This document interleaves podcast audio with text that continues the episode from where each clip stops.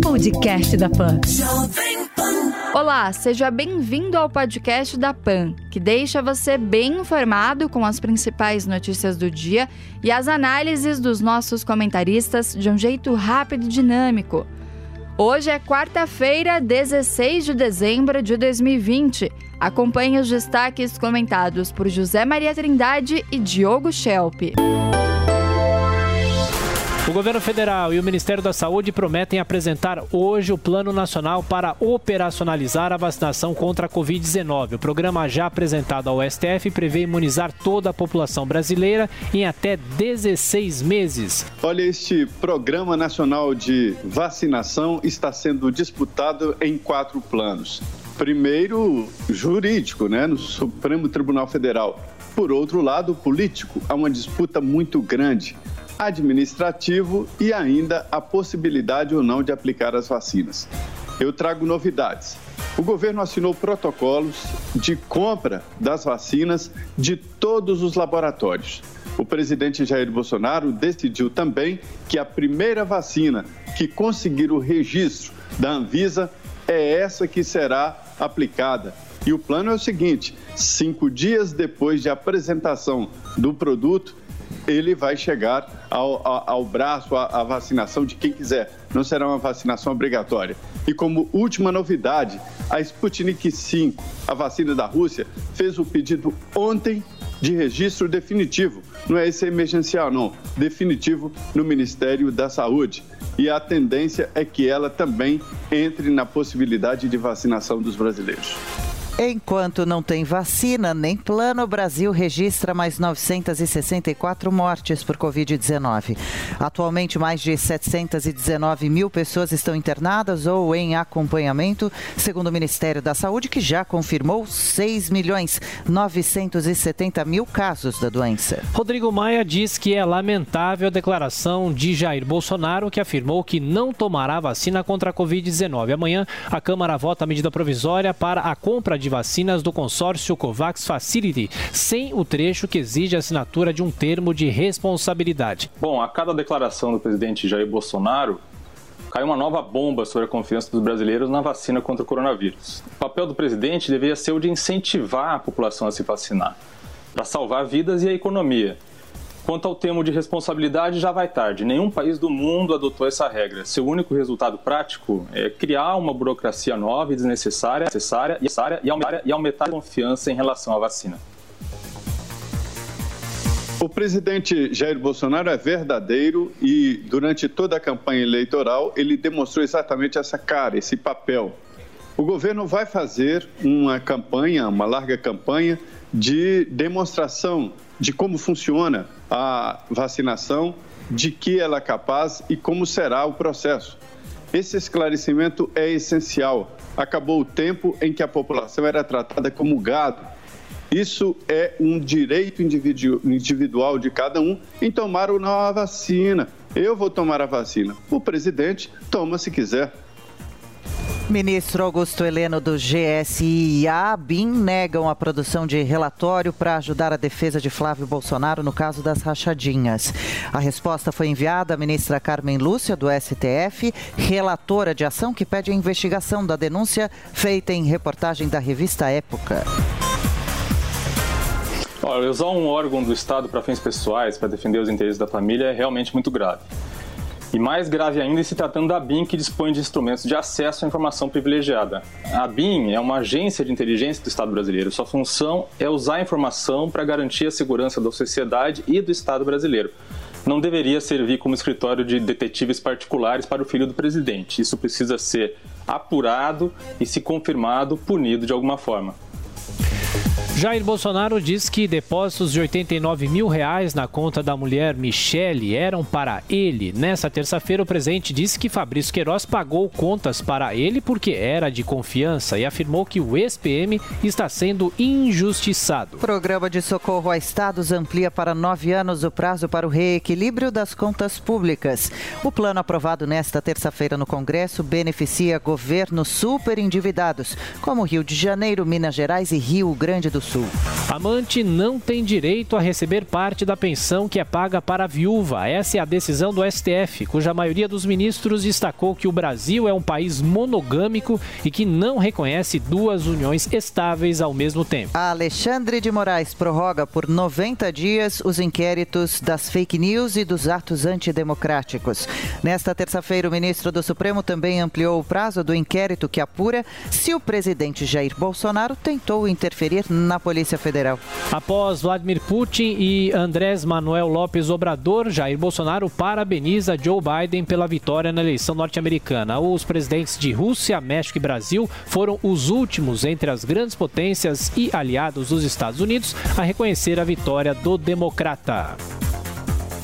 Por que o governo eh, Bolsonaro demorou tanto para reconhecer a vitória do democrata Joe Biden? Uma das hipóteses é que Bolsonaro pretende usar na próxima eleição brasileira a mesma estratégia que o presidente americano Donald Trump usou este ano, ou seja, caso perca as eleições, pode alegar que houve fraude. Nas eleições municipais, Bolsonaro já aproveitou para reclamar do voto eletrônico. A demora para reconhecer Biden serve então para construir essa narrativa. Já era tempo, né? É, o penúltimo passo. O último será no dia 6 no, de, de janeiro, no plenário do Congresso Nacional Norte-Americano. Se ficasse sem reconhecer, ficaria o presidente brasileiro ao lado do é, Kim Jong-un, que é o sei lá o que da Coreia do Norte, lá dono, o presidente esquisito da Coreia do Norte. Foi o tempo. E essa demora acabou valorizando o Brasil. Se ele tivesse apoiado logo no início, no bolo de todos, ninguém prestaria a atenção. Mas devo informar que o governo brasileiro já está construindo pontes, já está entrando em entendimento com a equipe de Joe Biden e isso é bom para o Brasil. Palmeiras é o primeiro semifinalista da Libertadores da América. O Verdão se classificou ao vencer Libertar do Paraguai por 3 a 0 e hoje o Santos recebe o Grêmio na Vila Belmiro após empate em 1 a 1 no jogo de ida. Países ricos concentram compras de vacinas e pelo menos um quarto da população mundial, ficará sem proteção até meados de 2022. Esse é o cenário calculado por pesquisadores da Universidade John Hopkins que consideraram as estimativas de produção e as encomendas de imunizantes. Um quarto. Aqui no Brasil é o contrário. No Brasil, três quartos da população podem ficar sem imunização. O governo federal estima que a proporção de brasileiros que vai receber a vacina no ano que vem será de um quarto da população, cerca de 51 milhões de brasileiros, segundo o plano de imunização divulgado pelo governo. Não é o suficiente para barrar a pandemia no país. O governo tem garantidas menos doses da vacina do que o Peru e o Chile, por exemplo. Ou seja, não estamos em situação pior apenas do que os países ricos, estamos piores também do que alguns dos nossos vizinhos. Há uma corrida por doses de vacinas no mundo inteiro, né? E por aqui a lenda de que o presidente Jair Bolsonaro joga contra o próprio governo. Não é verdade. É que os, a, a, os protocolos assinados, eles têm lá sigilo eh, no próprio contrato e não podem ser divulgados. Mas eu trago a informação, o presidente deve anunciar daqui a pouco no Palácio do Planalto que o governo brasileiro já assinou o protocolo de intenções com todas as fábricas de vacinas, os laboratórios. Então, tão logo seja aprovado pela Anvisa um projeto de vacina, imediatamente o governo vai comprar a vacina e distribuir. A possibilidade é de jogar com várias marcas, vacinando cada região de acordo com a característica de cada vacina há uma dificuldade mundial mesmo. O Brasil não consegue, de um só laboratório, mais do que 10 milhões de doses na primeira entrega, claro. E é por isso que eu digo que esta guerra de vacinas envolve de uma parte muito grande de mercado, dinheiro, cifras. Ministério da Saúde ignora desde junho questionamento sobre o interesse público na importação de seringas descartáveis da China. Um dos problemas para a imunização em massa contra a Covid-19 é que, mesmo uma vacina fosse aprovada agora, o país não teria seringas e agulhas suficientes. O mais impressionante nessa história é que o general Eduardo Pazuello, ministro da Saúde, é considerado um especialista em logística. É, e o funcionário que recebeu o ofício do Ministério da Economia, o Ministério da Economia questionou o Ministério da Saúde sobre o interesse de comprar a seringa seis meses atrás. E, e o secretário, funcionário que recebeu esse ofício e não respondeu até agora, é o secretário executivo da Saúde, Elcio Franco, que recentemente apareceu em um vídeo criticando o governador de São Paulo, João Dória, por prometer iniciar a vacinação antes do governo federal. Rapidez parece que não é o forte da pasta de saúde. Ainda sem autorização para a Coronavac, o Instituto Butantan corre para agilizar a produção das doses. A instituição confia em obter o registro definitivo do imunizante e quer um estoque pronto para que a vacinação possa ser iniciada o quanto antes.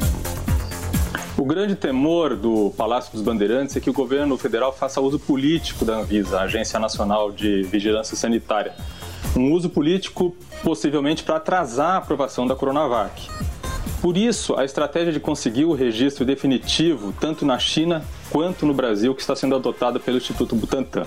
É uma forma de pressionar a agência brasileira a ser mais rápida na aprovação. O esforço é para que isso aconteça já no início de janeiro, para que João Dória consiga cumprir a promessa de começar a vacinação no dia 25 de janeiro. Quanto antes, melhor, porque a vacina é a maior esperança para que o Brasil e o mundo possam voltar à normalidade. Senado aprova o governo federal a contrair 13 bilhões de reais em empréstimos para bancar o auxílio emergencial. Os projetos permitem a realização de quatro financiamentos com instituições estrangeiras com prazos de 20 a 30 anos. Governo federal cogita abrir nova rodada de saques do FGTS. Segundo a Folha de São Paulo, o Ministério da Economia quer deixar pronto um plano com diferentes medidas a serem acionadas caso haja necessidade por causa da crise. É um dos estudos. Vamos falar de um Brasil real? Pé no chão, emprego, comida, dinheiro para viver é assim que a equipe econômica está garimpando entre as, contas, entre as contas públicas recursos para irrigar a economia. É preciso tomar cuidado com a economia no pós-pandemia e aí está um grande bolo de dinheiro, o FGTS. É o dinheiro do trabalhador e que pode ser usado para criar empregos. E a liberação desse dinheiro para o trabalhador é uma justiça.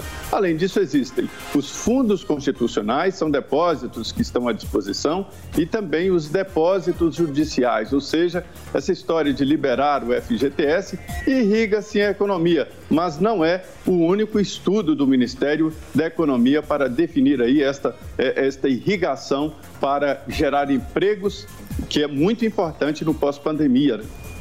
Senado aprova nova versão do projeto que regulamenta o Fundeb e mantém verba exclusiva para a rede pública de ensino.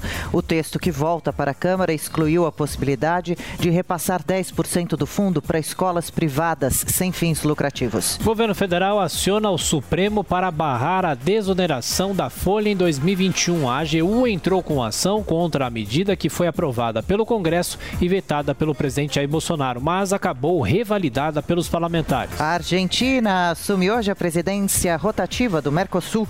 A mudança de comando é apenas um dos assuntos da reunião de cúpula do bloco, que desta vez será realizada por videoconferência. Alberto Fernandes, o novo presidente do Mercosul.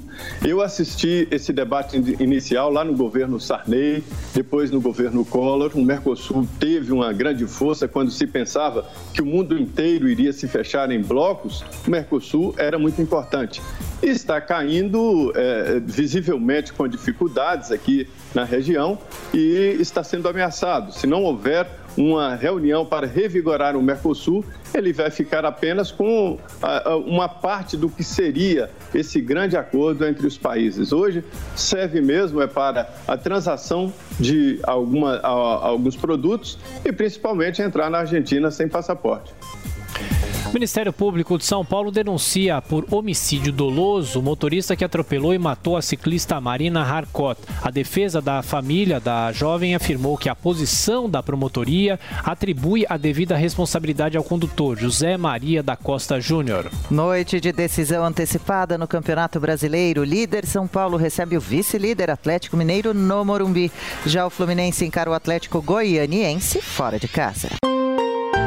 Esse foi o podcast da PAN, que deixa você bem informado com as principais notícias do dia e as análises dos nossos comentaristas de um jeito rápido e dinâmico. Para acompanhar mais informações e comentários, é só acessar o nosso site jp.com.br. Podcast da PAN.